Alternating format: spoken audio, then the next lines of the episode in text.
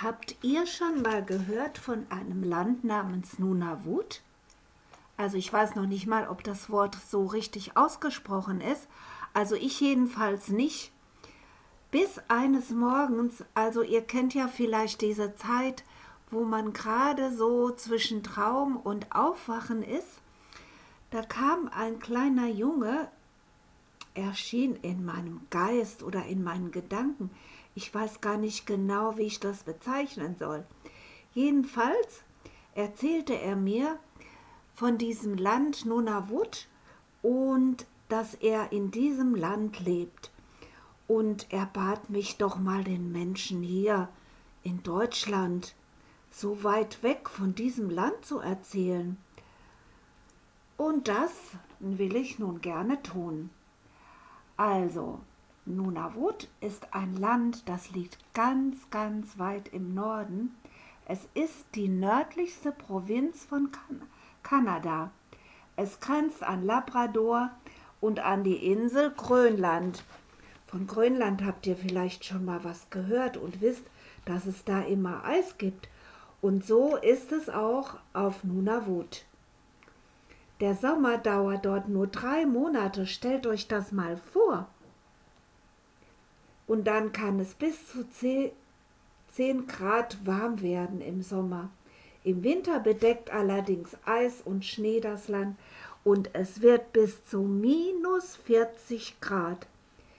Der tiefe Boden bleibt das ganze Jahr gefroren, der taut auch im Sommer nicht auf. Man nennt das auch, vielleicht habt ihr das Wort schon mal gehört, Permafrostboden. Tundra nennt man die Vegetation, die Pflanzenwelt, denn hier gibt es nur ganz niedrige Gewächse wie Gras und Weidengewächse und Moos und Flechten. In diesem Gebiet leben Karibus und Moschusochsen, Eisbären, arktische Wölfe, Polarfüchse und Polarhasen. Im Meer schwimmen die seltenen Narwale und Robben. Narwale gibt es nur in diesem nördlichen Meer, sonst gibt es die nirgendwo. Also sie sind ganz selten. Die Menschen, die hier leben, gehören zum Volk der Inuit. In früheren Zeiten sind sie den Karibus und den Moschusochsen gefolgt, um sie zu jagen. Sie bauten sich Zelte im Sommer und im Winter lebten sie in Iglus. Da war es sehr schön warm in diesen Iglus. Doch dann waren nur noch wenige von den Tieren übrig und die Jagd wurde erst ganz und dann teilweise verboten. So mussten die Inuit sesshaft werden und sie bauten sich feste Häuser und gründeten Dörfer. Trotzdem verbringen sie sehr viel Zeit im Freien, auch bei den niedrigsten Temperaturen. Viele Inuit sind Künstler. Sie fertigen auch immer noch wunderbare, farbige, traditionelle Kleidung an. Ihre Kunstwerke können sie dann verkaufen. Immer noch bauen sie im Winter einen Geburtsiglu und im Sommer ein Geburtszelt. In diesem werden die Kinder des Dorfes dann geboren. Trotz aller Modernisierung halten sie an ihren Traditionen fest. Diese werden auch durch ihre Ältesten, diese nennt man auch die Elders, an die Jungen weitergegeben. Die Alten sagen, dass so die Seele des Volkes der Inuit erhalten bleibt. Und das ist wichtig, denn ohne Seele werden die Menschen innerlich traurig. Also, vielleicht könnt ihr das vor euch auch vorstellen, dass das ganz wichtig ist mit diesen Traditionen und damit die Menschen einfach wissen, woher sie kommen und zu wem sie gehören, zu welchem Volk, also wo ihre Wurzeln sind. Und wenn die Menschen das verlieren, dann können sie manchmal innerlich traurig werden. In einem dieser Inuit-Dörfer wurde nun ein Junge mitten im Winter zur Zeit der eisigen Polarnacht geboren. In dieser Zeit der Polarnacht erscheint den ganzen Tag keine Sonne am Himmel. Dies kann manchmal mehrere Tage oder auch Wochen dauern und ist immer um die Wintersonnenwende. Im Sommer gibt es dann den Polartag, an dem die Sonne nicht untergeht. In dieser Zeit der Polarnächte im Winter wurde nun ein Junge geboren. Das ist der Junge übrigens, der eines Morgens bei mir erschienen ist. Es war genau zur Wintersonnenwende und es war eine eisig kalte Nacht. Vom Polarmeer her wehte ein eisiger Wind, doch im Iglu war es kuschelig warm. Der Junge erhielt den Namen Kalik. Das ist ein typischer Inuit-Name und er bedeutet leuchten. Denn in dieser Nacht sah man die wunderschönsten Polarlichter am Himmel. Kalik hatte schon Geschwister, einen Bruder und eine Schwester. Das Mädchen hieß Anna und sein älterer Bruder hieß Panuk. Der Vater war früher Jäger gewesen, doch nun war er ein Ranger, der sich um die Natur und die Tiere kümmerte. Er musste auch dafür sorgen, dass der Bestand der Moschusochsen und der Karibus im Gleichgewicht blieb, also sozusagen, dass sie nicht überhand nehmen. Weil wenn diese überhand nehmen, dann fressen die zu viel von den Gewächsen, von dem Gebüsch und dem Gras weg. Und das ist nicht gut für die Natur. Normalerweise sorgten die arktischen Wölfe dafür. Sein Vater hatte auch mehrere Hunde. Das sind Inuit-Hunde, auch Huskies genannt. Habt ihr vielleicht schon mal gehört? Die Inuit haben diese Hunde einst gezüchtet, speziell zum Schlittenziehen. Sie können große Strecken laufen und sind sehr genügsam. Sie können auch ihre Nahrung selber erjagen.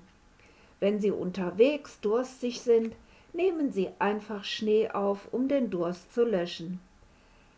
Der Husky ist übrigens auch das Wappentier des Landes Nunavut. In früheren Zeiten fuhren die Inuit mit ihren Hundeschlitten, doch zur heutigen Zeit fahren auch viele mit einem Schneemobil.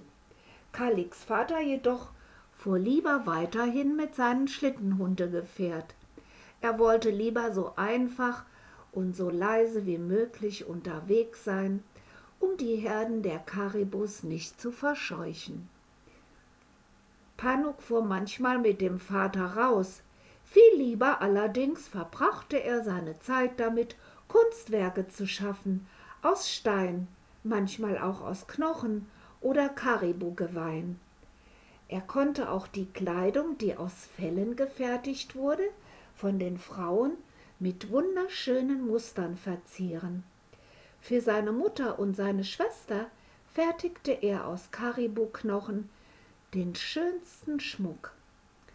Für Kalik hat er aus einem Wolfszahn einen Anhänger mit einer Feile bearbeitet und an eine Lederschnur gehängt. Dieser Zahn sollte ihn beschützen. Seine Schwester half der Mutter im Haushalt beim Kochen, Nähen und Waschen. Seine Geschwister gingen auch in die Schule, die etwas weiter entfernt in einem größeren Dorf lag. Sie fuhren mit einem Schlitten, der von Huskies gezogen wurde, zu der Schule. Während des Unterrichts warteten die Hunde beim Schlitten vor dem Schulgebäude. In dem Dorf gab es auch einen Kindergarten. Dorthin ging auch Kalik, sobald er drei Jahre alt war. Seine Geschwister nahmen ihn auf dem Schlitten mit und nach dem Unterricht fuhren sie zusammen mit Kalik zurück in ihr Dorf. Kalik liebte es, auf dem Schlitten zu fahren, und wenn der Wind um seinen Kopf pfiff und die Landschaft an ihnen vorbeiflog. Es war wunderbar, so schnell über Eis und Schnee zu fahren. Manchmal nahm der Vater ihn auch mit bei seinen Schlittenfahrten. So lernte Kalik schon früh einiges über die Kariboherden, die Moschusochsen und auch über Wölfe und ihre Art, in diesem kalten Land zu leben. Wölfe leben meist in großen Rudeln zusammen. Es gibt aber auch Einzelgänger. Das sind oft Wölfe, die vom Rudel verstoßen wurden, weil sie bei Kämpfen mit dem Leitwolf oder der Leitwölfin unterlegen waren und sich aber nicht unterordnen wollten. So streiften sie dann alleine durch das Land und waren auch bei der Jagd auf sich alleine gestellt. Wenn die Winter sehr kalt waren und die Herden sich verkrochen, kamen sie auch manchmal in die Nähe des Dorfes, um nach Nahrung zu suchen. Dann wurden die Kinder ermahnt, bei Dunkelheit nicht nach draußen zu gehen. Kalik hatte keine Angst. Er war es ja gewöhnt, von klein auf unter Tieren zu sein. Die Huskies seines Vaters gruben sich Löcher in den Schnee und darin schliefen sie, um vor dem Wind geschützt sein, der ja immer kräftig wehte. Sie lagerten direkt beim Haus und so konnten sie sofort Alarm schlagen, wenn sich ein Wolf dem Haus näherte. Kalik machte, als er älter war, gerne Streifzüge durch die nähere Umgebung des Dorfes. Einer der Hunde begleitete ihn immer, so mussten die Eltern sich auch keine Sorgen um ihn machen, denn der treue Husky würde gut auf ihn aufpassen und nicht von seiner Seite weichen. Je älter er wurde, desto weiter wagte er sich hinaus. Auf einem seiner Streifzüge machte er eine Entdeckung. In einem niedrigen Gestrüpp entdeckte er